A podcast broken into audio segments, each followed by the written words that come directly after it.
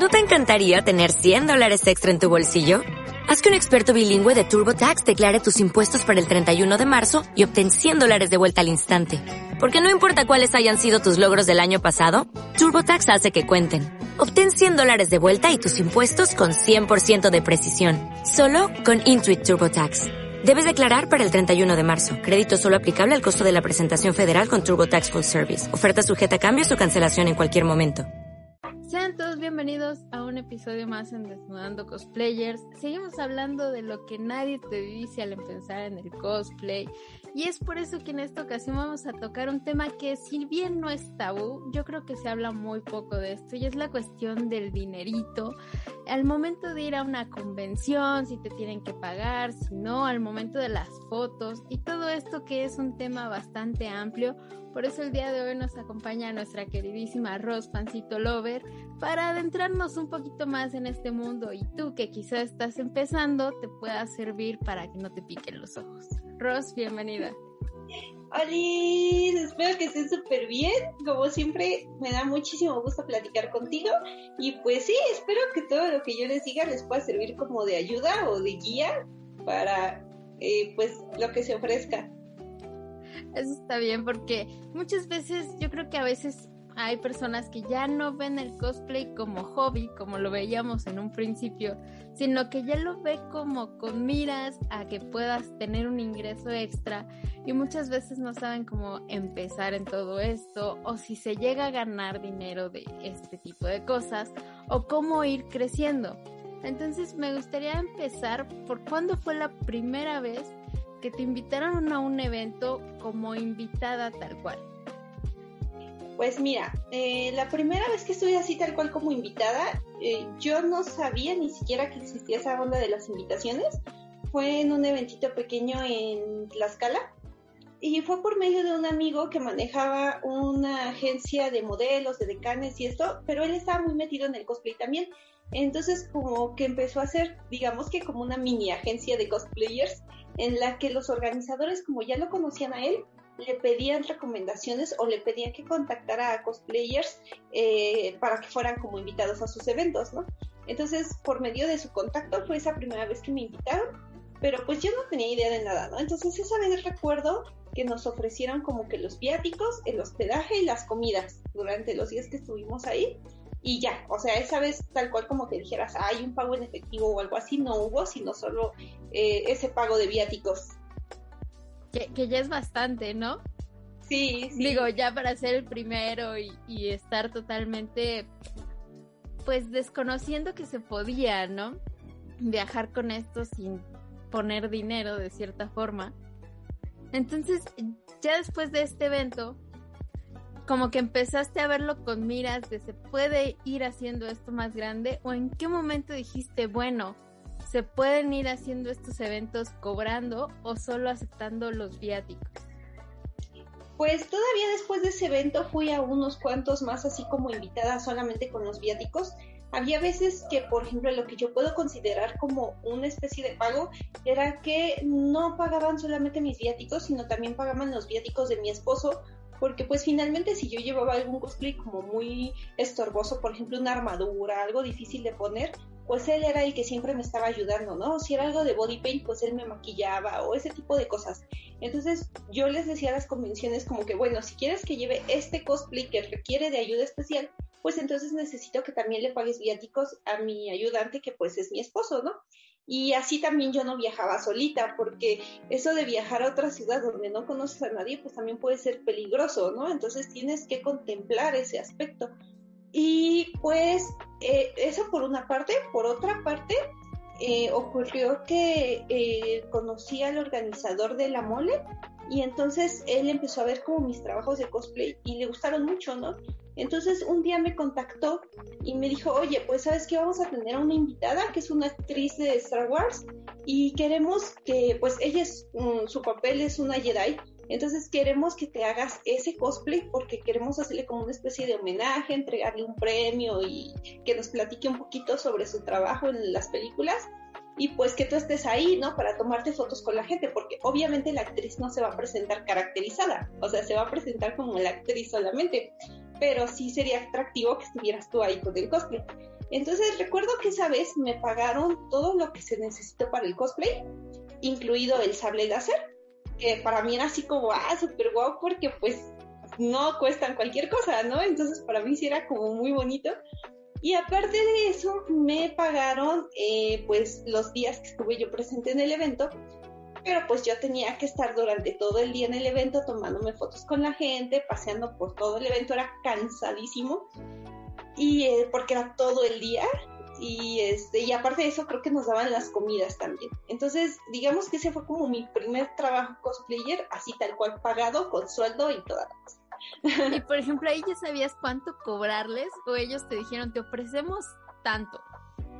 Más bien fue como que ellos me dijeron, te ofrecemos tanto porque eh, en ese entonces en la mole no había como ahora que hay un cosplay alley, que están los stands que te permiten vender mercancía. Bueno, ni siquiera vendíamos mercancía, ¿no? O sea, realmente los cosplayers solamente íbamos a pasear y listo. Pero en la mole, eh, como no había tanto cosplay como lo hay ahora, eh, lo que se hacía es que se contrataba un grupo de cosplayers que hacían trabajos de muy buena calidad y se les pagaba un sueldo así, tal cual, ¿no? Por día. Entonces, para cuando yo llegué, no fui como la primer cosplayer que contrataron, sino que antes de mí ya había habido muchas personas que se habían dedicado a ser los cosplayers de la mole. Y entonces ya tenían ellos establecidos un sueldo y pues ese sueldo fue el que a mí me ofrecieron pero la diferencia aquí era que los otros cosplayers llevaban prácticamente el traje o el personaje que ellos quisieran.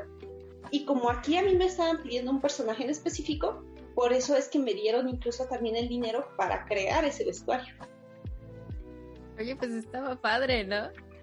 Sí, la verdad es que yo hasta ese punto nunca había imaginado que se pudiera trabajar como cosplayer, o sea, yo ya había hecho la actividad varias veces con mis amigos, con mi esposo, yendo a pasear a las convenciones y pues hasta ahí, ¿no? Pero descubrir que podías ya manejarlo como un trabajo, pues sí estaba genial porque decías, bueno, pues me están pagando, ¿no? Pero al mismo tiempo te dabas cuenta que hay una gran diferencia entre hacerlo por hobby y hacerlo por trabajo. Como te comentaba ahorita, era todo el día y era muy cansado. Sí, o sea, adquieres nuevas responsabilidades aceptando un pago, porque también obviamente la calidad tiene que ser buena, porque si ya te están pagando como los materiales y los recursos, pues tienes que pagar igual, ¿no? Con algo de buena calidad y que luzca en el evento, que al final de cuentas es lo que quieren. Exactamente, sí, no, es como que pues cuando uno hace cosplay por hobby dices, ah, pues ahí como quedé, ¿no? o lo haces una noche antes y estás pegando con silicón o cosas así. Pero ya cuando te están pagando sí tienes que cuidar mucho la calidad. En ese momento como si tenía que ser una caracterización con maquillaje y todo, pues tenía yo que estar buscando los maquillajes del tono preciso, eh, los materiales que fueran lo más parecido posibles porque además era de una película, o sea, no era de una ilustración, ¿no? De una película es todavía más difícil porque ya está como preestablecido cómo debe de ser el vestuario y qué look deben de tener cada pieza. Entonces, sí es como comprometerte mucho a que el personaje quede así lo más perfecto posible, porque si no te arriesgas a ya estar ahí y decir, no, pues es que no nos gustó cómo te quedó, ¿no? Despedido. Eso sería muy feo. Ay, sí, sería muy triste. Ay, no, no sé. Suena muy complicado esa cuestión. Eh, porque obviamente tú no has visto y te imaginas al final de cuentas, aunque ya es una película establecida, te tienes que imaginar cómo sería la textura o la caída de esas telas para tratar de igualarlas. Sí, la verdad es que sí es un trabajo enorme de estar buscando materiales. Pero Mm, bueno, en esta cuestión de cuando te empezaron a invitar a eventos que no eran dentro de la Ciudad de México, para ti eh, fue como complicado aceptarlos tú solita o investigabas primero qué clase de evento era y, y algo así para no llevarte como un susto por ahí? Sí estaba difícil porque no se usaban tanto las redes sociales como ahora. O sea, ahora te puedes meter, por ejemplo, a Facebook y pues te metes ahí a la lupita que está arriba, a la lupa y le picas y escribes el nombre del evento y te sale pues publicaciones que han hecho ellos u otras personas, ¿no? Y te vas dando cuenta del historial que tiene el evento y en ese entonces no había esas opciones. Entonces yo lo que hacía era preguntarles directamente al evento, oye, ¿has invitado a algunas otras cosplayers antes o es la primera vez que haces el evento? ¿Ya llevas varias ediciones? Entonces ellos mismos te platicaban, no, pues esta es nuestra edición tal, la vez pasada vino tal y tal persona. Entonces ya buscabas a esas personas y le decías, oye, fuiste a tal evento, ¿cómo te fue? ¿Cómo te trataron? ¿no? Y ya dependiendo de lo que te iban diciendo así ya como de boca en boca, pues ya... Eh, te hacías una idea, ¿no? Y decías, bueno, creo que me puede ir bien o creo que me puede ir mal, mejor no voy. Y pues ya, así más o menos ibas midiendo. Eh, también eh, lo que buscaba era como eh, banners, ¿no? De, o posters que hubieran hecho de ediciones anteriores. por ejemplo, me metía, si sí me contactaban de alguna red social, por ejemplo, que era Facebook, pues lo que no se sabe un poquito en ese entonces, no había Instagram y así, me metía a su Facebook veía eh, publicaciones anteriores y por ahí me encontraba algún póster de una edición anterior y ya veía quiénes aparecían en el póster, ¿no? Y era de, ah, pues yo conozco a ella, le voy a ir a preguntar a ver cómo le fue. Entonces, esos eran los métodos. ¿Llegaste a rechazar en alguna ocasión un evento? Sí, sí a rechazar eventos porque había uno que eh, se rumoraba mucho y había quienes lo aseguraban que era un evento de lavado de dinero y que tenía que ver como con narcotraficantes y cosas así. Y, a mí me dio mucho miedo por anécdotas que me platicaron otras compañeras y cuando me mandaron la invitación les dije, ay, ¿qué crees? Tengo esa fecha ocupada. Y me contestaron algo como, ah, no te preocupes, si quieres lo cambiamos de fecha. Y yo, sin miedo, ¿no? Así como de, este y ya el chismecito completo, ¿qué clase de anécdotas te contaron? Eh, pues, por ejemplo, hubo chicas que las llevaban como a conocer a los jefes, o sea, a los jefes de los que estaban organizando la convención supuestamente, y pues llegaban a fiestas que eran como súper lujosas y que tenían ahí este pues a los guaruras armados y las camionetas en las que te recogían de la central o del aeropuerto eran unas camionetas enormes con vidrios polarizados, cosas, o sea, que se notaban sospechosas, ¿no?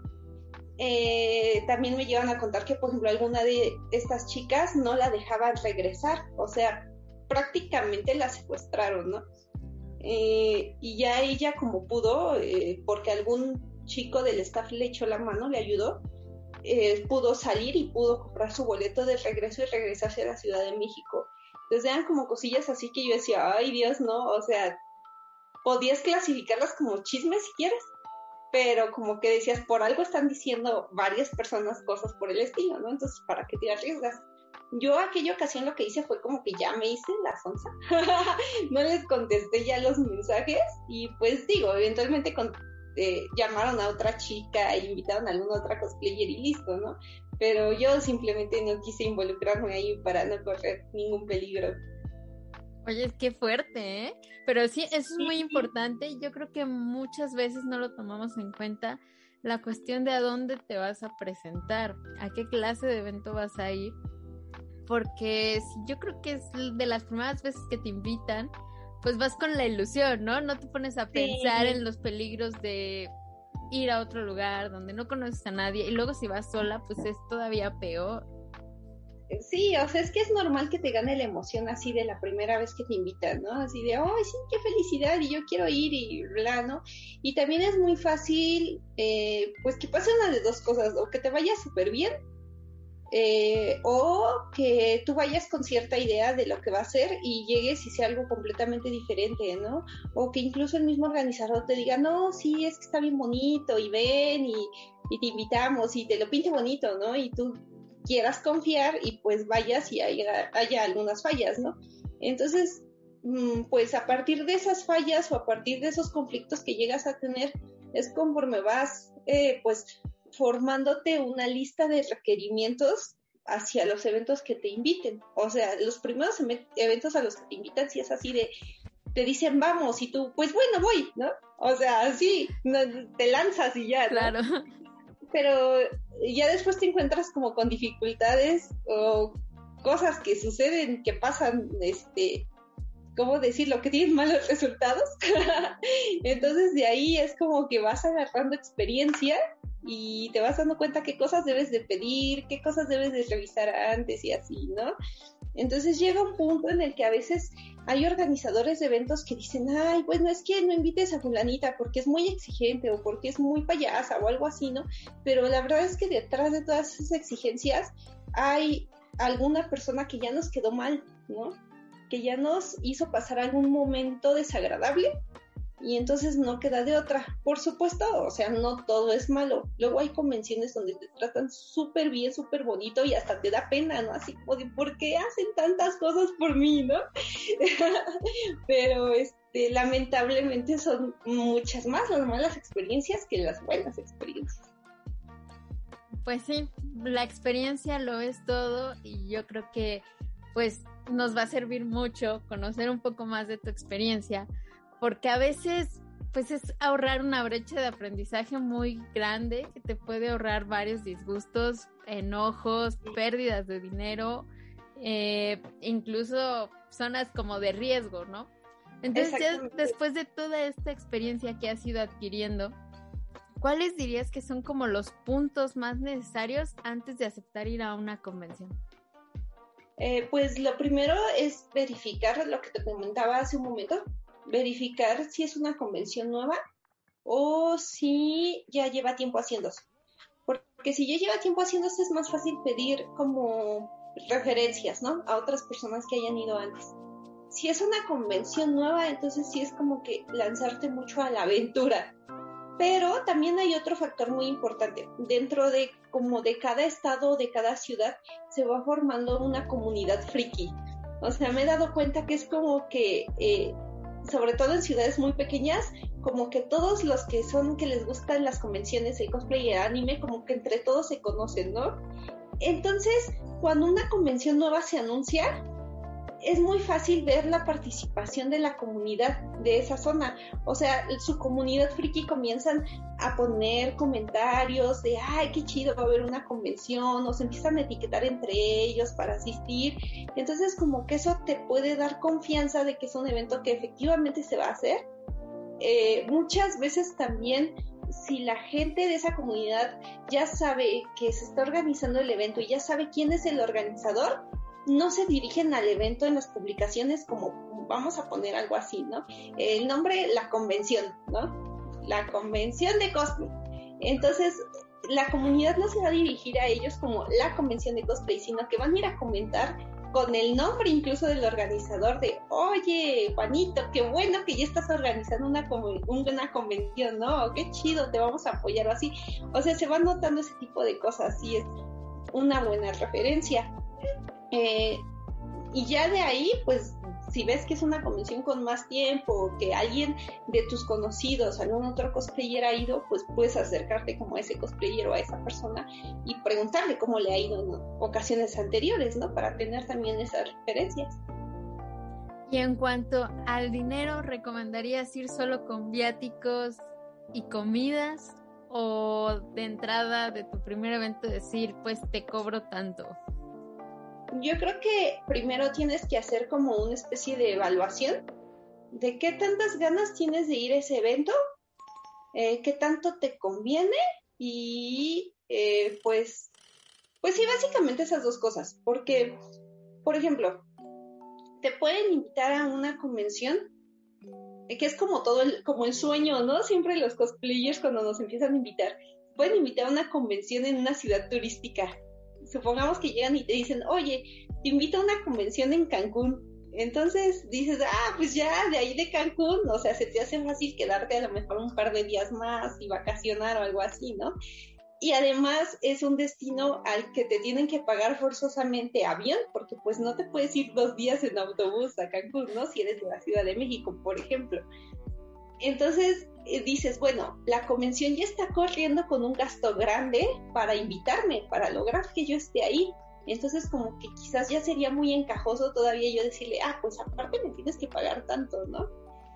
Eh, entonces como que si son de tus primeras convenciones y a lo mejor no tanta gente te conoce, también ese es otro factor importante. Entonces tú vas a que no te están invitando porque ya haya mucha gente allá que te conoce y que espera que vayas. Te están invitando porque tú te vas a dar a conocer ahí, ¿no? En ese evento. Entonces consideras eso también. O sea, realmente a quién le está conviniendo más mi visita. A mí para que más gente me conozca y para que yo conozca la ciudad o a la convención porque sabe que voy a generar más entradas a su evento con mi presencia. ¿Ok? Pues como que ese es otro factor importante. Yo lo que hago es que si es una convención, por ejemplo, como muy cerquita, que puedo como ir y regresar a lo mejor el mismo día, por lo general sí cobro, porque no vas a ir a vacacionar, como que no vas a ir a darte la vuelta a ver algo en específico, ¿no? Solo vas al evento y regresas. Y es muy probable que vaya incluso gente que ya te conoce de tu misma ciudad, ¿no? No es como que vayas a conocer a mucha gente nueva. Entonces, así, como que tienes que ir haciendo, tienes que ir pensando todos esos factores, qué tanto te conviene o qué tanto es para ti, a lo mejor mm, perder días de trabajo, que tengas que pedir permiso en tu trabajo para poder ir, porque pues eso también puede ser una pérdida económica para ti. Y no sé, o sea, como que son muchos, muchos eh, puntos que tienes que considerar de manera muy personal. Eh, igual, por ejemplo, está ahorita como que voy a tocar rápido ese tema, están las convenciones que ya no manejan invitados, que manejan lo que son las áreas de cosplay, donde es todo lo contrario, ¿no? O sea, más bien tú tienes que pagar tu espacio para poder estar ahí formar parte del área de cosplay y poder vender tus prints. Entonces, es otro punto. ¿Qué tanto te va a convenir en cuestión de que si llevas tu mercancía? ¿Cuál es la cantidad de flujo de gente? ¿Qué tanto te van a comprar? O si no vas a vender nada porque no va a haber nada de gente en la convención, ¿no? Entonces, no sé si más o menos como que con esos esos puntos te voy dando una idea de cómo es que tienes que ir pensando, ¿no? Y cómo tienes que llegar a una conclusión de qué tanto te conviene ir y qué tantas ganas tienes de ir al evento. Por ejemplo, si es un evento de varios días, ¿recomendarías así como de hagas cuánto ganarías en tu trabajo normalmente por esa cantidad de días y pedir como mínimo eso? Eh, sí, porque pues, por ejemplo, luego hay convenciones, es muy difícil que haya convenciones así, casi siempre son de uno o dos días, sábado y domingo, ¿no? Pero a veces hay convenciones, por ejemplo, desde viernes, sábado y domingo. Y si son en una ciudad lejana, pues no te vas a ir el viernes en la mañana, ¿no? Te vas a ir un día antes. Y no vas a llegar el domingo en la noche, a lo mejor tienes que llegar hasta el lunes. Entonces estamos hablando de que ya tienes que pedir a lo mejor tres días en tu trabajo, ¿no?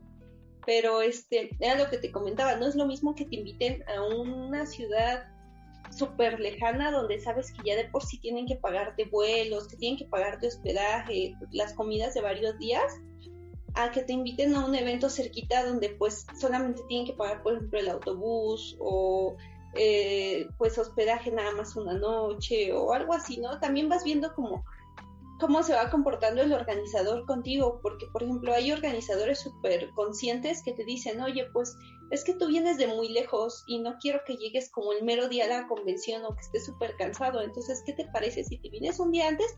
Te pago una noche más de hospedaje para que descanses bien y después ya bien descansada, bien desayunado y todo, te pones tu cosplay y vienes a la convención. Entonces, como que todas esas cositas las vas tomando en cuenta porque una de las cosas más importantes por las que se debe de cobrar a veces un sueldo no es tanto como que digas, ay, voy a ir a ganar dinero, ¿no? O sea, mucha gente lo imagina así como que dicen, ay, es que pues ya quiere hacer el negociazo y ganar un montón de dinero en esos días que va a estar en la convención, ¿no? Pero no, porque muchas veces ese dinero que cobres se te va a ir en tomar un taxi de tu casa a la central o al aeropuerto, ¿no? Porque vas cargando maletotas y porque a lo mejor no hay quien te pueda llevar. Entonces, pues ya tomas que tu Uber o tu taxi, ¿no? Y luego se te va también en que si llegas, por ejemplo, allá temprano a la convención y no te dan nada de desayunar, bueno, pues también tienes que pagar tu desayuno. O si la convención te dice, no, pues es que eh, yo te voy a pagar tus viáticos para que ese mero día llegues y ese día de la convención, así como llegas, te cambias y sales al evento, ¿no? Y tú dices, es que yo no puedo, por ejemplo, a mí me cuesta mucho trabajo porque me tardo, por ejemplo, para ponerme los clientes a veces me tardo mucho, ¿no? Entonces necesito estar como en un lugar tranquilo donde me pueda lavar bien las manos y me pueda poner los clientes y donde me pueda maquillar despacio. Entonces a lo mejor ya de mí misma sale pues me quiero ir una, un día antes para descansar bien y al otro día ya me voy a la convención. Entonces yo tengo que pagar una noche más de mi hospedaje para yo sentirme tranquila y arreglarme tranquila, ¿no?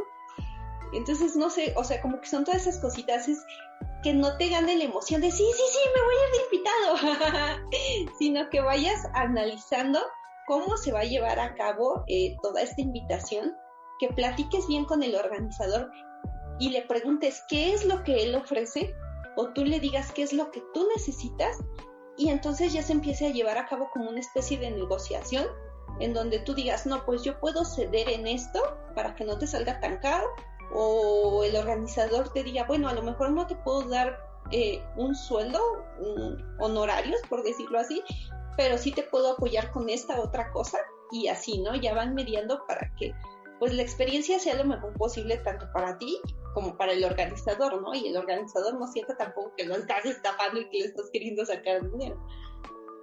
Por ejemplo, en este tipo de casos, eh, llegas como a firmar una especie de contrato, todo queda de palabra.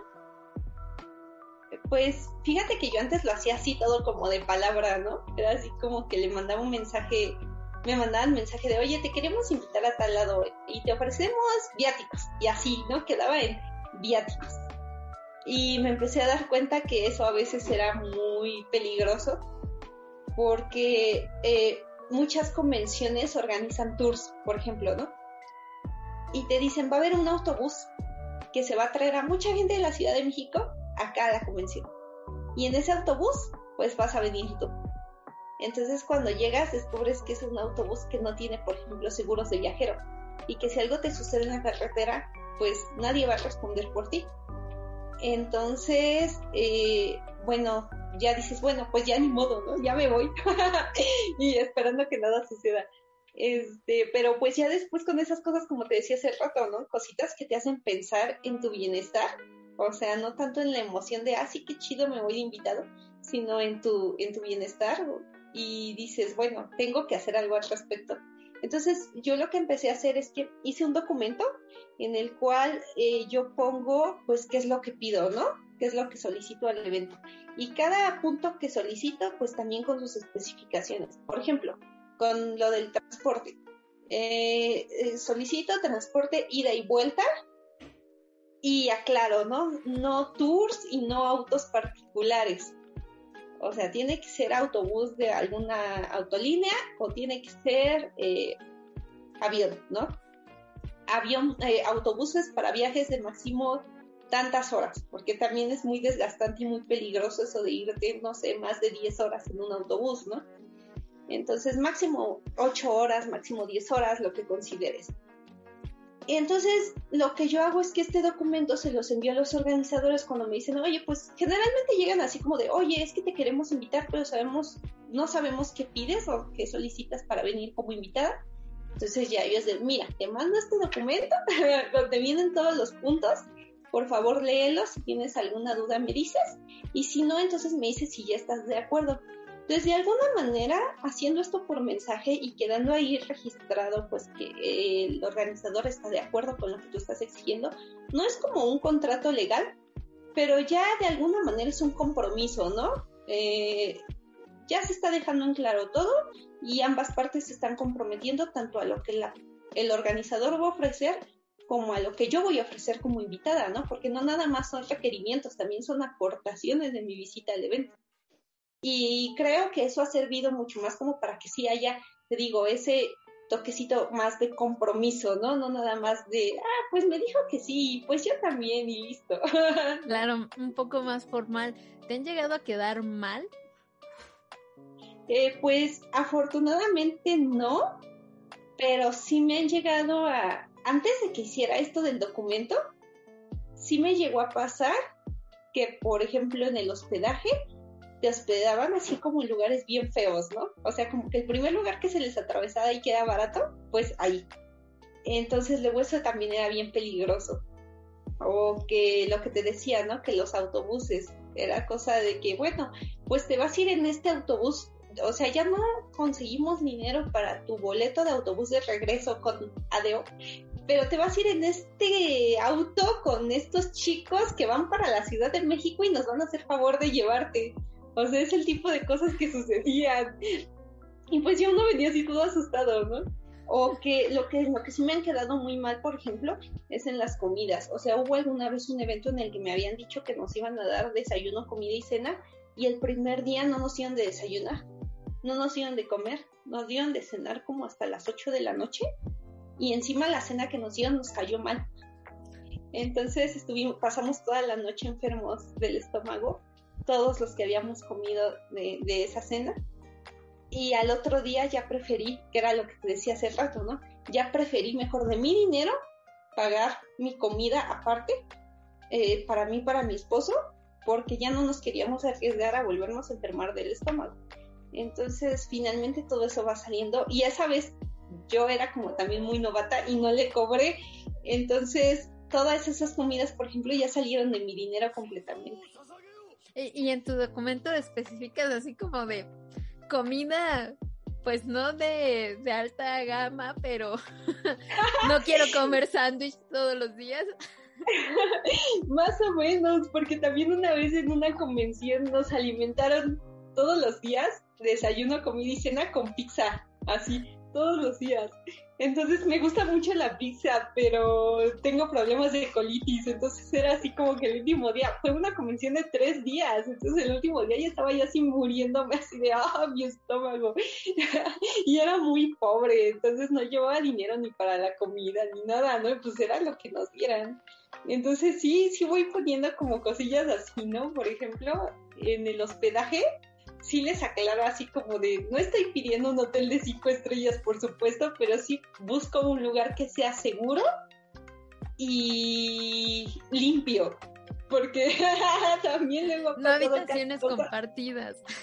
Ajá, también eso. Fíjate que sí, porque también me llegó a pasar que te decían, vas a compartir habitación con fulanita y jamás en tu vida la habías visto, ¿no? Entonces asumían que por ser mujeres no había problema en compartir habitación pero pues no, o sea, somos desconocidas, ¿no? Y es extraño, entonces sí les ponía así cosas como de no voy a compartir habitación o si requieren que comparta habitación, avísenme con tiempo o díganme con quién y yo les digo si sí o si no, ¿no?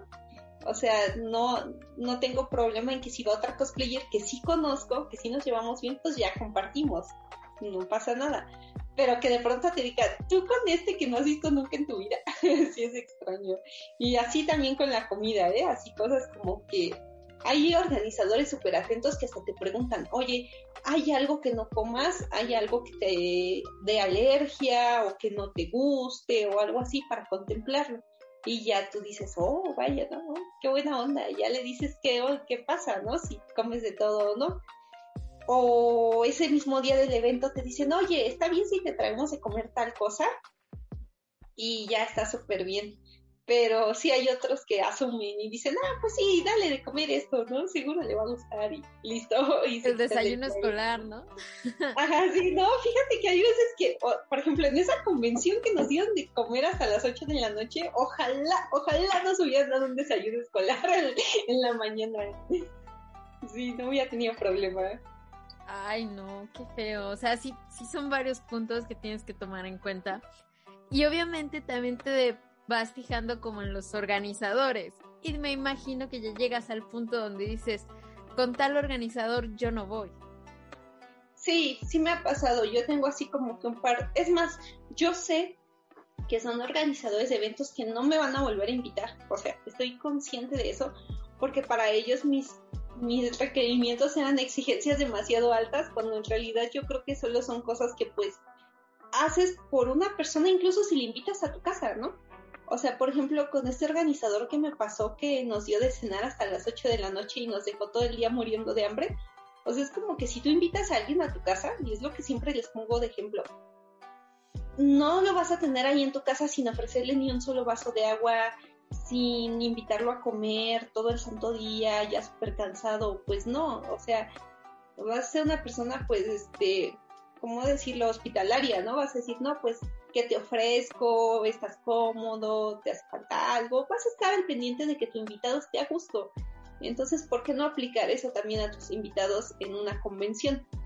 Y sí, de hecho, él al final, cuando yo le hice los comentarios de, oye, no me parece bien que hagas esto, esto y lo otro y aquello con tus invitados porque los pones en riesgo, sí me soltó un comentario así como de, es que tú eres muy especialita. Y yo así de, ¡ah! ¡Oh, qué muy especialita, ¿no? Y yo me enojé mucho y le, dije, eso es que no es que sea especialita, es que yo creo que le debes de dar un trato digno a tus invitados, o sea, son seres humanos. Y yo sé que quedamos en muy malos términos y que ni él me va a volver a invitar, ni yo lo voy a volver a aceptar. Y a lo mejor ya es mucho orgullo de mi parte, pero a menos de que él me diga, oye, sí, Rosa, ¿sabes que la regué y te traté muy mal cuando te invité? Pero quiero que vuelvas a venir. No, yo creo que a menos de que eso suceda, yo no vuelvo a ir, porque sí la pasamos muy, muy mal. Este, y te digo, es mutuo, entonces no hay problema ahí. Pero eh, es que también es sentido común que, que ellos no comen o qué. O sea, yo entiendo que igual por el estrés del evento, igual y los organizadores no llegan a comer ese día, pero los demás no tienen la culpa. Ajá, y es que yo creo que es súper importante y es un aspecto que se les va mucho cuando apenas están empezando en la organización de eventos, es que debes de tener a una persona asignada a cada área, una persona de confianza y que previamente se establezca de tú estás encargado de hacer esto, lo otro y aquello, ¿no?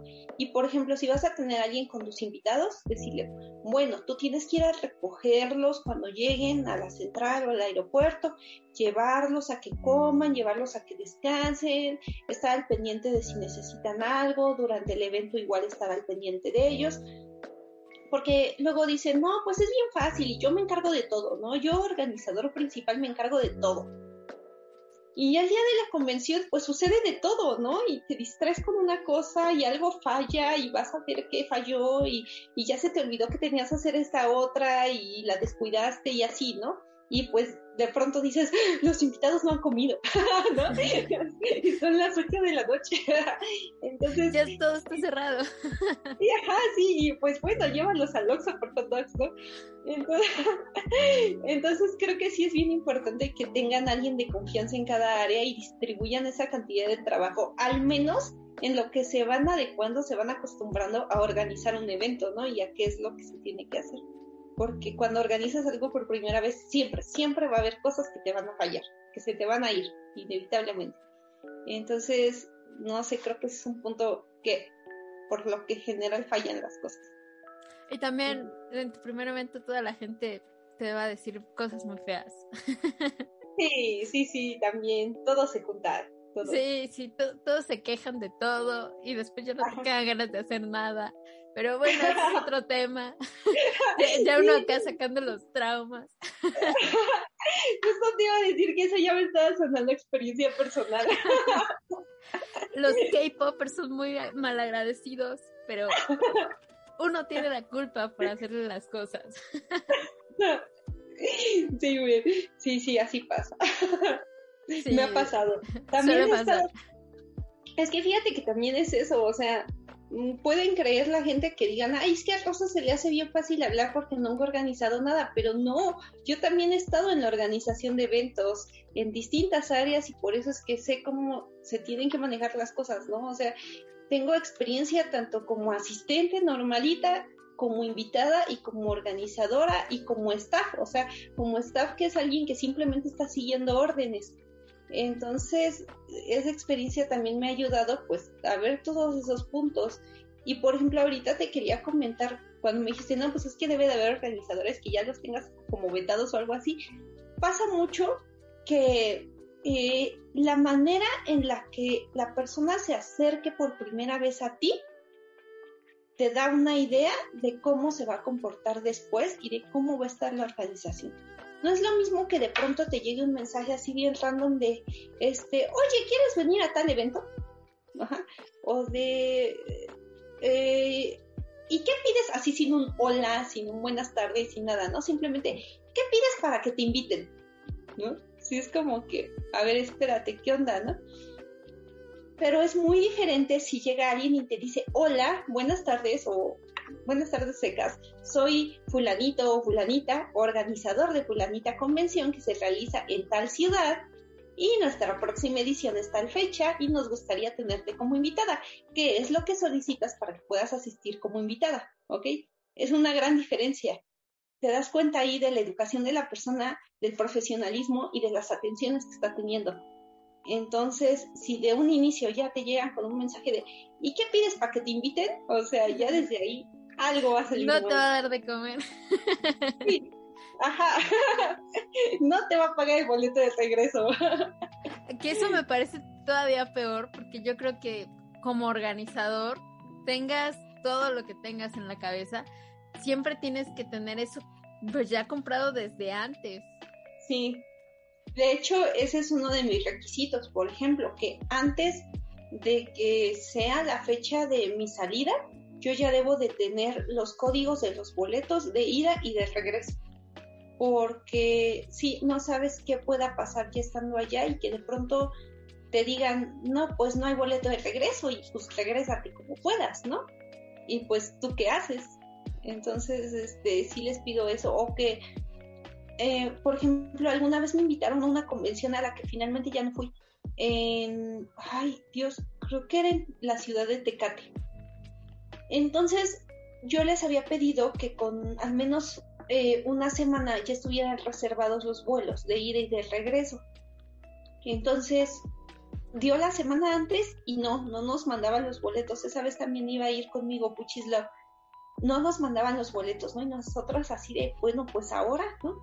Entonces le empezamos a insistir así cada día de, oye, ya están los boletos, están los boletos, ya están y no, nada, ¿no? No, no, sí, ya, hoy quedan, y hoy quedan, y hoy quedan, ¿no? Entonces como que te empiezas a preocupar porque dices, bueno, pues ¿por qué tarda tanto, no? ¿Qué razón hay para que pues no tenga el dinero para los boletos? Y se supone que es algo que estás organizando con meses.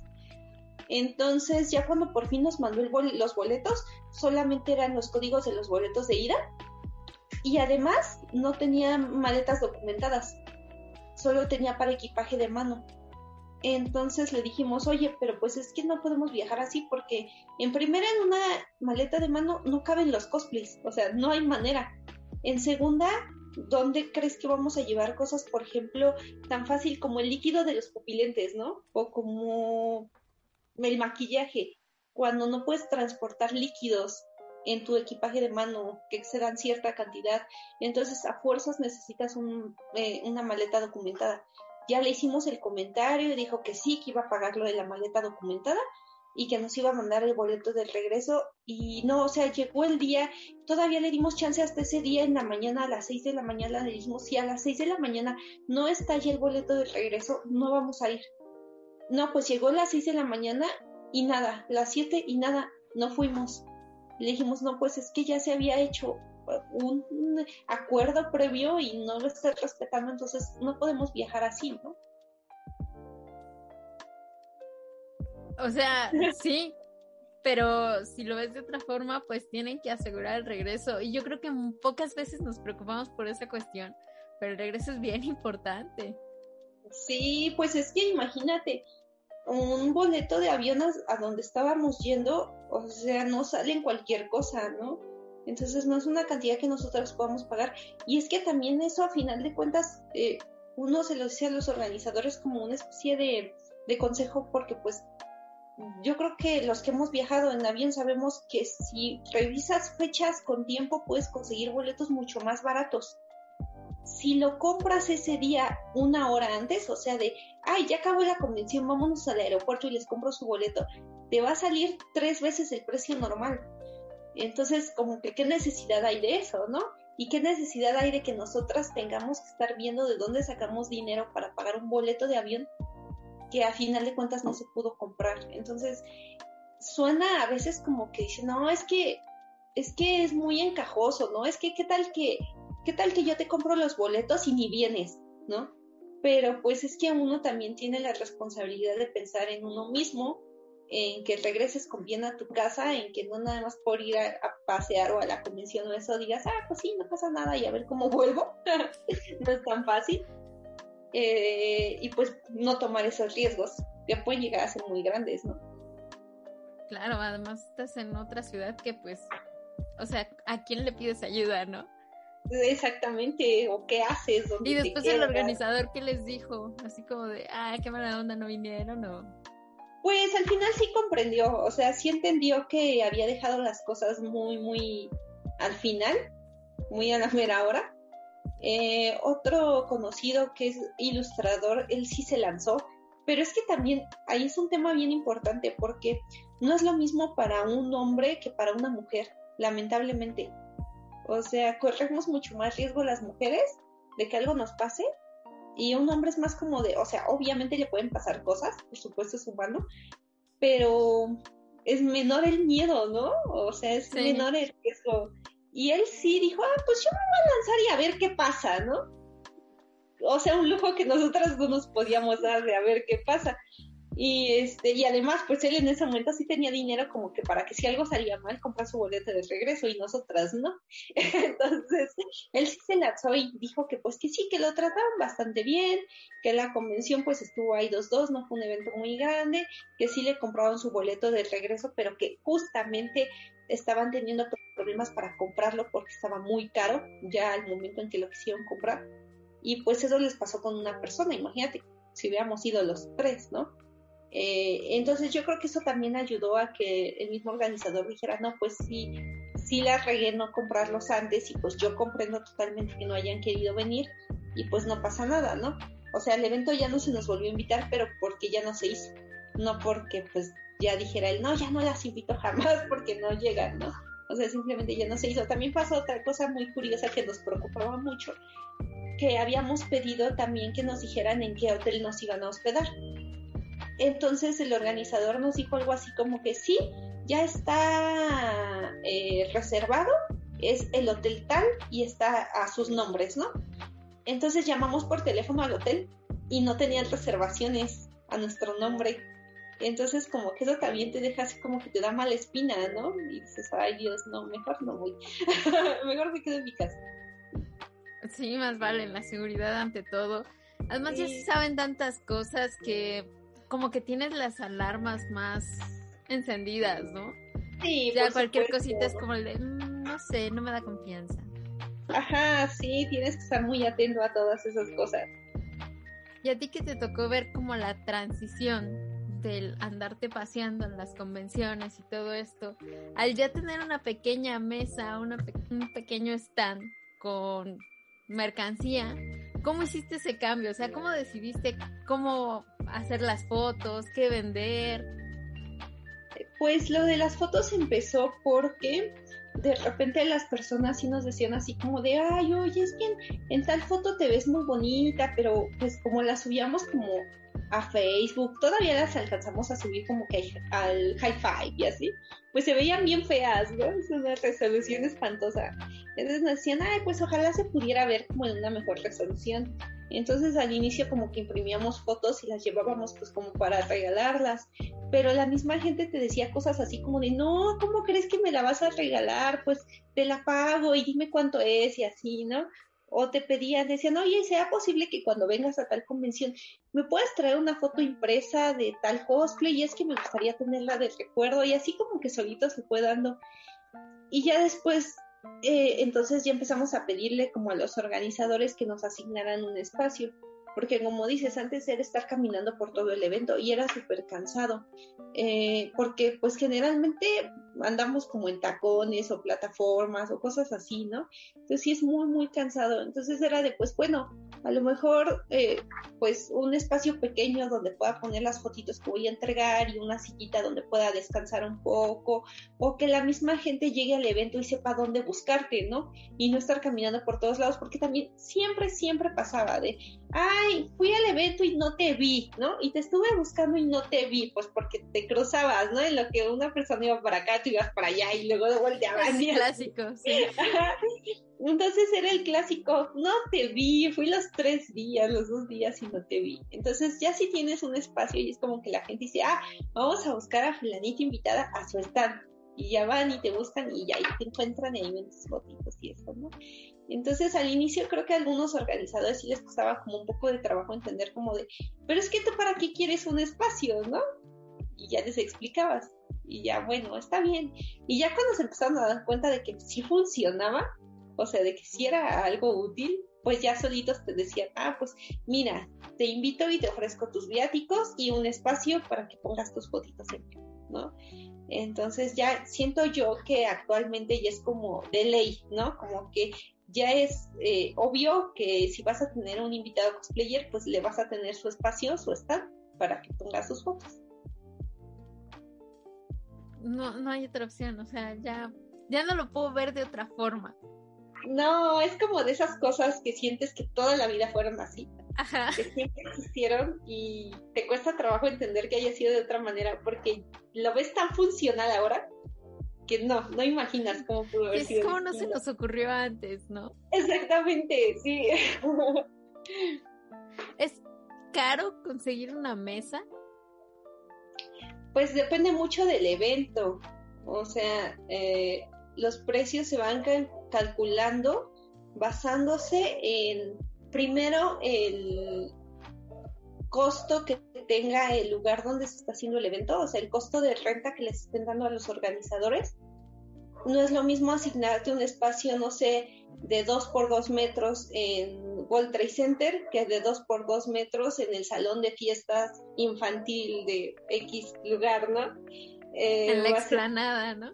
Ajá, ándale, van a ser cosas totalmente diferentes. Y también se añade como que el costo de qué tanta gente va a ir a verte al evento. Volvemos a lo mismo, no es como, no, no nos va a resultar el mismo precio de que tengas una mesa en la mole donde van miles de personas a que tengas una mesa en un evento a lo mejor, como dices, ¿no? en una explanada, en una delegación donde va a ir cientos quizás eh, con suerte, ¿no? O decenas de personas y que no a todas les va a interesar a lo mejor el cosplay a que ya, por ejemplo, si es un evento en donde ya la gente está como bien enfocada a lo que va, ya saben a lo que van, lo que quieren ir a ver, lo que les gusta, a que sea un evento donde pasa la gente curioseando. O sea, yo he ido a eventos que los instalan, por ejemplo, en un centro comercial. Y entonces la gente que va a hacer sus compras los fines de semana o a pasear dicen, ay, mira un evento, pues vamos a ver qué hay, ¿no? Y se meten y entran y te ven hasta te ven raro, ¿no? Así como dijiste qué o qué, ¿no?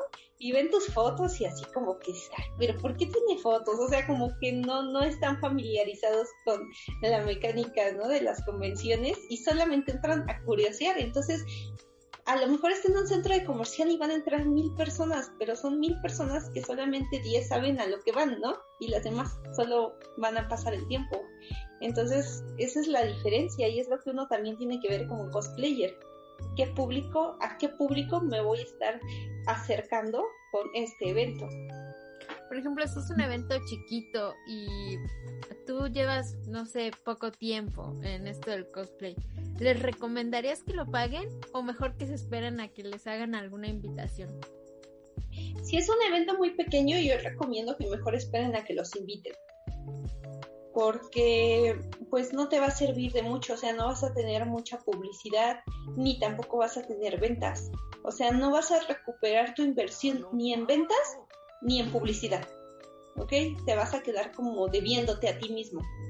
Eh, pero, pero si es un evento donde te dicen, oye, es que como que tiene que ser como intercambios equivalentes, ¿no? O sea, si tienes un cosplayer que vas empezando y llega un evento y te dice, oye, somos un evento que también estamos empezando, no tenemos eh, presupuesto para invitados, pero te queremos ofrecer un espacio pues para que tú vayas y generes atractivo con tus cosplays, pero va a ser un espacio gratis, pero no te podemos dar viáticos y no te podemos dar comida y nada porque no tenemos presupuesto en verdad. Pero tú dices, bueno, yo soy muy nuevo, es, apenas estoy empezando a ir a convenciones, bueno, pues es aceptable, ¿no? Que vaya así nada más con mi mesita gratis y pues yo pague mis, pues mis gastos. Este, pero si eres un cosplayer que tienes ya más trayectoria, que ya sabes que tienes una comunidad que te sigue, que va a ser gente que va a asistir a ese evento y que tú le vas a dar publicidad del evento, entonces ahí sí es justo que digas, oye, sí voy, te agradezco mucho que me des la mesa, pero también pido mi transporte o mis comidas o un pago por tantos días, ¿no? Eh, y es muy importante que sepas valorar tu trabajo, tu trayectoria, tu esfuerzo, que tanta gente te conoce, que te des cuenta realmente que tanta gente te sigue, porque puedes tener a lo mejor poquitos likes en tu Instagram, en tu Twitter, en lo que sea que utilices, pero a lo mejor es una comunidad muy fiel que a donde tú vayas van, ¿no? O puedes tener miles y miles de seguidores que te dieron like por alguna cosa pasajera, ¿no? X, y no se dieron el tiempo de conocerte realmente. Y cuando tú anuncias un evento, pues van como dos, ¿no? Entonces sí tiene que ser uno bien sincero consigo mismo y saber qué es lo que puede ofrecer al evento y ver de qué manera te puedes, eh, se oye medio raro, se oye medio feo, pero saber de qué manera te puedes vender al evento, ¿no? Si tú le vas a decir, oye, pues es que si yo voy, te voy a llevar, mira, te voy a cosplays bien chidos, ¿no? Y voy a llamar la atención tanto de gente que me conozca como gente que no me conozca. Y voy a hacer que mi comunidad vaya y te voy a estar haciendo publicidad en mis redes sociales, pues lo justo es que me pagues tanto, ¿no? Por cada día que voy a estar ahí. Eso es totalmente cierto, valorarse uno mismo y pues ser sincero, porque uno también sabe cuánto alcance puedes llegar a tener y pues eso se cobra realmente, o sea, tenemos que verlo así, no es como que sean encajosos o algo así, simplemente pues es lo justo, es lo que ha costado pues varios años de trabajo, de esfuerzo y pues también ellos se tienen que dar cuenta de ese tipo de cosas pues para que todos salgan justos, ¿no? Que sea una equivalencia totalmente. Sí, pues más o menos lo que te decía hace un momento, o sea, no por hacer eventos en los que cobremos vamos a dejar de ir a eventos por pasatiempo o vamos a dejar de pagar una mesa en un área de cosplay que nos convenga mucho, ¿no?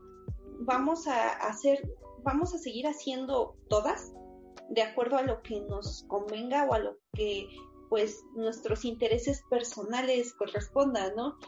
Pero no es para nada lo mismo que tú un día digas, ay, pues anunciaron tal evento y yo quiero ir porque va a estar un artista que conozco y quiero conocer o porque quiero conocer el evento porque es nuevo y yo voy a ir y me voy a poner mi cosplay el que yo quiera y voy a ir el tiempo que yo quiera y me voy a llevar mi ropa en la maleta por si me canso cambiarme, ¿no? Eh, y voy a hacer pues las cosas que a mí se me antoje dentro del evento. Es muy diferente a que alguien llegue y te diga, oye, quiero que vengas a este evento que está tal día, que está a tal hora y quiero que estés todo el día ahí en tu cosplay fulanito de tal y estés ahí todo el día teniendo a la gente, ¿no? Entonces, una diferencia total. Entonces, cuando yo hice el post este de que, porque fue a partir más o menos de lo que surgió la idea de, de lo que estamos haciendo hoy, de esta entrevista, cuando yo puse este post de, este, pues valoren su trabajo, cobren si es necesario, sí hubo por ahí un comentario de alguien que dijo, ay, pues en mi país, es de otro país, no me acuerdo de dónde, no, pues dijo, ay, es que en mi país los cosplayers vamos por pasatiempo a los eventos. Y yo le dije, no, pues en mi país también, o sea, no, no es que todos cobremos, ni es que le cobremos a todos los eventos, sino que simplemente es diferente ir porque quieres ir a ir porque alguien te lo está pidiendo, ¿no? Sí, cambia mucho la situación entre una y otro. Completamente. Pero también dentro de este post que mencionas, eh, hablabas la cuestión de que a veces los llegan a tratar como edecanes. Oh, sí. ah, qué triste. sí. Yo recuerdo que una vez me invitaron a un bazar. O sea, no tenía nada que ver eh, en verdad con las convenciones y eso pero yo pues era cosplayer más o menos nueva y me llega una invitación, me dicen, oye, es que va a haber un bazar aquí en el centro y queremos meter una que otra cosa así como de cosplay como de cómics y eso. Entonces queremos ofrecerte una mesa pues para que vayas y vendas tus fotos, ¿no? Y yo dije, ah, pues ok, pues voy, igual y me conoce gente nueva y así, ¿no?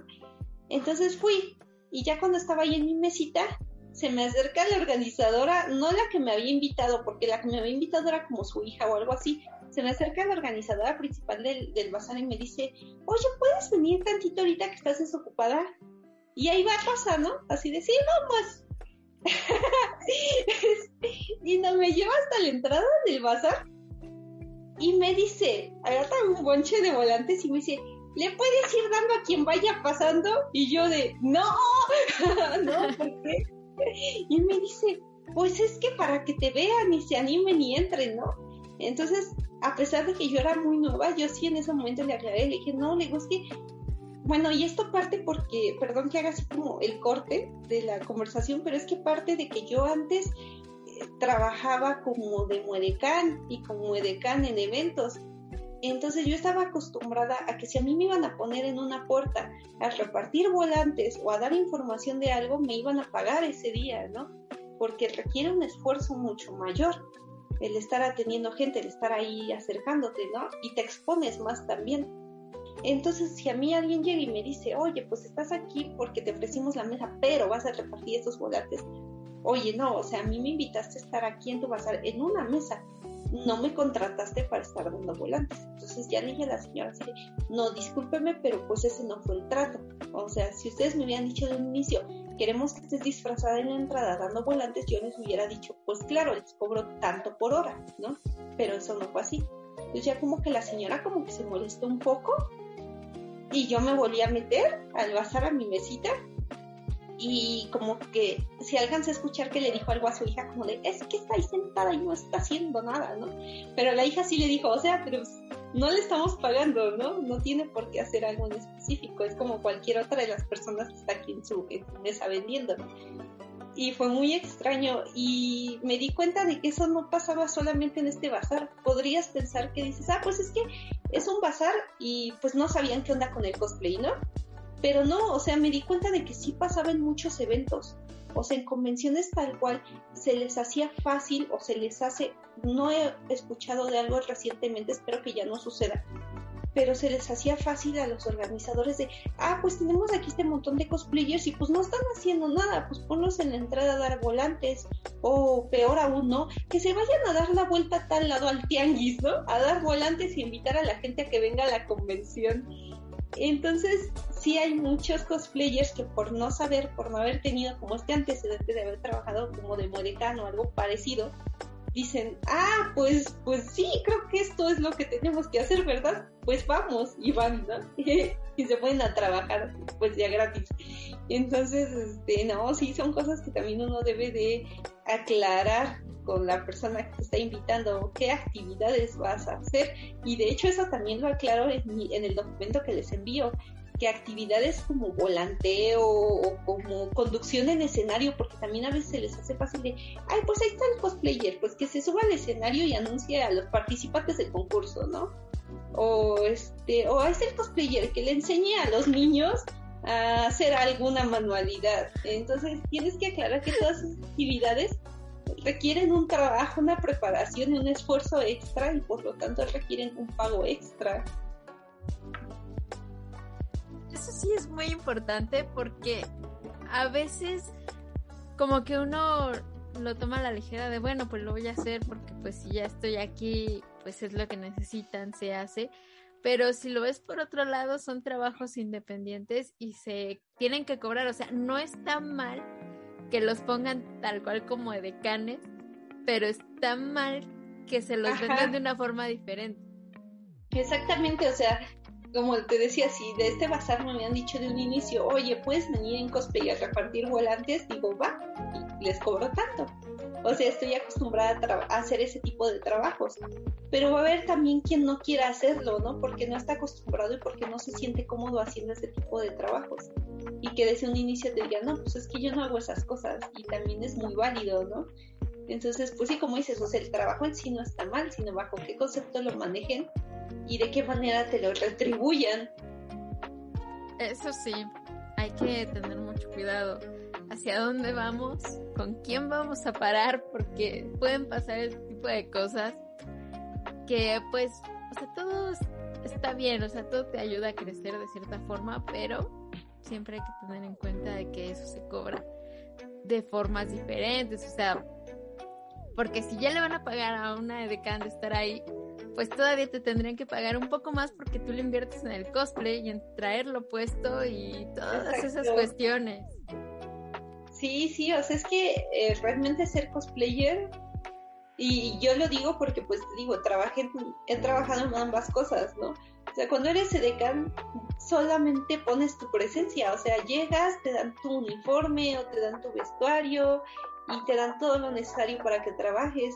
Y siendo cosplayer, pues no, o sea, te llevas una preparación mucho más grande, no es un maquillaje normal, tienes que estar en peluca, en el vestuario que es más incómodo y más cansado que un vestuario habitual de un edecán. Entonces sí, son todas esas cosas que tienen que contemplar y pues valorar, o sea, siempre, siempre valorar el esfuerzo que estás haciendo y no hacer cosas tampoco con las que te sientas incómodo, porque si llega a pasar que en algunas comisiones te dicen, puedes hacer esto y tú así como que te da pena decir que no y dices, este bueno, y pues soy el invitado, creo que debo de, ¿no? Y entonces vas y lo haces y te sientes incómodo. Entonces, si te estás sintiendo incómodo es porque es algo que no deberías estar haciendo hasta ahorita lo más importante que veo es haz hojita de que sí, que no. Sí, de hecho, yo luego les digo así a cosplayers de cuando no saben qué onda, les digo, pues si quieres te lo mando, o sea, te lo mando y tómalo de base. Tómalo de base porque no vas a exigir las mismas cosas que yo. A lo mejor exiges más en unos aspectos, a lo mejor exiges menos en otros. O tú ya sabes qué tanto das y qué tanto pides. Por ejemplo, algo que a mí me gusta mucho hacer es que de las convenciones, eh, cuando me invitan, decirles, bueno, eh, avísame si vas a tener como alguna temática o algún invitado especial. Si me avisas con un mes, por ejemplo, de anticipación, puedo llevar un cosplay especial, ¿no? Para combinar con tu temática de evento o con otro invitado, o si vas a organizar un grupal o algo así pero porque a mí se me hace fácil en un mes prepararme un cosplay nuevo, pues porque yo misma los hago, ¿no? Eh, y, para, y porque a mí me encanta estar estrenando cosplays en las convenciones. Pero a lo mejor va a haber quien diga, no, es que yo los compro ya hechos y a mí me sale muy caro. Y en estos momentos no estoy como para estar gastando en cosplays nuevos, por ejemplo. O no me va a dar tiempo de prepararlo porque yo me llevo mucho más tiempo para preparar un traje o las razones que gustes pero pues no vas a poder echarte a lo mejor ese compromiso de, ah, si en un mes te hago un cosplay nuevo, si me avisas con tiempo. Entonces a lo mejor ahí ya le cambias, ¿no? Bueno, pero siempre es bueno tener como la base porque te puede dar ideas que igual y no se te habían ocurrido en el momento. Ajá, o sea, también, por ejemplo, otra cosa que a mí me gusta hacer en los eventos, porque a veces yo me aburro mucho. En los eventos chiquitos pasa que llega en la mañana tarde, llegan, ¿qué te gusta? 100 personas, ¿no? Y entonces esas mismas 100 personas son las que, mismas que están durante todo el día eh, dando vueltas o en una u otra actividad se van tantito al escenario, se van tantito a comprar o a comer, pero es como que en la mañana o en la tarde llegan, se toman fotos contigo y ya, o sea, ya después ya no tienes nada que hacer, ¿no? Porque ya te tomaste fotos con todos los que había y ya estás ahí nada más haciendo mesita, así como todo lo que pasa de la tarde, ¿no? Entonces, yo lo que empecé a ofrecer a los eventos es hacer un taller de algo fácil, o sea, por ejemplo, de unas orejitas para cosplay, o de enseñarles a hacer guantes, o cositas así sencillas, ¿no? Y entonces les decía, bueno, yo además, o sea, te estoy cobrando por ir, pero te estoy ofreciendo también un taller para la gente que asiste y que se quiere inscribir al taller o una plática de cómo pueden empezar en el cosplay o lo que cosas que se te puedan ocurrir para las que sabes que puedes este, dar en ese momento, ¿no? Y entonces ya era así como que decían, ah, pues mira qué bonito, así viene y de un taller y ya te programan tu taller y así les ofreces algo más a la convención y tú no te aburres estando todo el día ahí en tu mesa viendo pasar a la gente, ¿no? Entonces, este, sí, o sea, son cosas que se te van ocurriendo conforme pasa el tiempo y, y cuando estás ahí sentado y dices, ay, podría estar haciendo otra cosa en este momento, y ya lo empiezas a pensar, pero que antes no habías, no habías pensado en ello. En, en este extra que ofreces, ¿también entraría como la cuestión del jueceo en los concursos o eso es totalmente aparte? Es que luego eso ya va como implícito, ¿no? Como que es la costumbre, de hecho hasta como que a mí se me hace extraño cuando dicen, va a haber concurso de cosplay y veo que no me llaman para hacer juez. este, como que ya es eh, la, costumbre, ¿no? Que si tienes tus invitados, por ejemplo, tus invitados de ilustradores y vas a tener un concurso de dibujo, pues los pones a ellos de jueces, porque en todo el evento probablemente sean las personas que más saben de dibujo. Si tienes a tus invitados cosplayers, pues van a ser jueces de cosplay y así yo creo que sí vale la pena aclarar si no te gusta hacer ese tipo de actividades.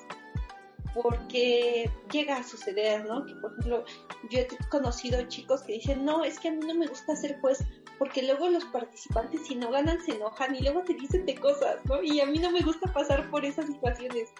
O alguna vez una chica me llegó a decir, es que a mí no me gusta ser juez del concurso porque yo no hago mis propios cosplays, yo siempre los compro. Entonces siento que yo no tengo cara para ir a decirle a un cosplayer, ay, tu cosplay está mal hecho o está bien hecho o algo, ¿no? Entonces yo prefiero no ser juez. Es como que son cositas que ya conociéndote a ti mismo puedes incluir y puedes ir agregando porque entonces el organizador, si tiene en mente ponerte de juez y tú dices, pues es que yo no soy juez, pues ya entonces él piensa, pues qué hacer, ¿no? O lo ve con tiempo para solucionar ese conflicto desde antes. Que también es muy válido y, muy sincero, ¿no? Decir, yo no hago esto, no tengo la calidad para criticar el trabajo de los demás, ¿no? Sí, sí, o sea, lo que te decía hace rato, ¿no? Siempre hacer cosas en las que te sientas cómodo eh, y que no sientas extraño hacerlas y después se convierta en una mala experiencia. Pues estuvo muy padre en la plática de hoy. Se presta para seguirnos todavía mucho más. Yo creo que después podemos hacer otro platicando de todavía más temas turbios o desconocidos. Estaría muy padre. Sí, yo creo que igual y pues a partir de este video a lo mejor surgen dudas o comentarios o cosas y pues a lo mejor ya basándonos en eso se pueden solucionar, se puede platicar acerca del tema. Totalmente. Vamos a estar ahí al pendiente de todos sus comentarios, porque yo creo que sí va a haber dudas o van a querer anécdotas, nombres de todos los chismes. Pero bueno. ¿Sabes qué? Por ejemplo, hablando de nombres, o sea, les anticipo que ya lo había platicado contigo en la entrevista anterior. Yo llevo muchos años siendo cosplayer y hay convenciones a las que me llegan a invitar que ya ni siquiera existen. O sea, yo creo que ya las personas que estaban de organizadores ya ni siquiera están implicados en, en este tipo de cosas. Entonces puede ser posible que de pronto les diga, ay, pues fulanita convención que ya no se hace, que ya no existe. pero que tengo pruebas de que fui. Quemando este, gente. Ajá, o sea, como que si quieres como chisme así, chisme caliente de, ay, fulanito que todos conocen hizo esto, probablemente los decepcione. Les aviso. Bueno, pero el mundo es tan chiquito que muchos se llegan a conocer. Eso sí, sí, eso sí puede ser posible. Rose, me dio mucho gusto que estuvieras con nosotros el día de hoy. Pues ya estaremos viendo la siguiente. Va que va, sí, cuando gusten. También a mí me da muchísimo gusto estar con ustedes. Bueno, esto ha sido todo en el video de hoy. Espero que les haya gustado bastante y nos vemos en el siguiente. Bye bye.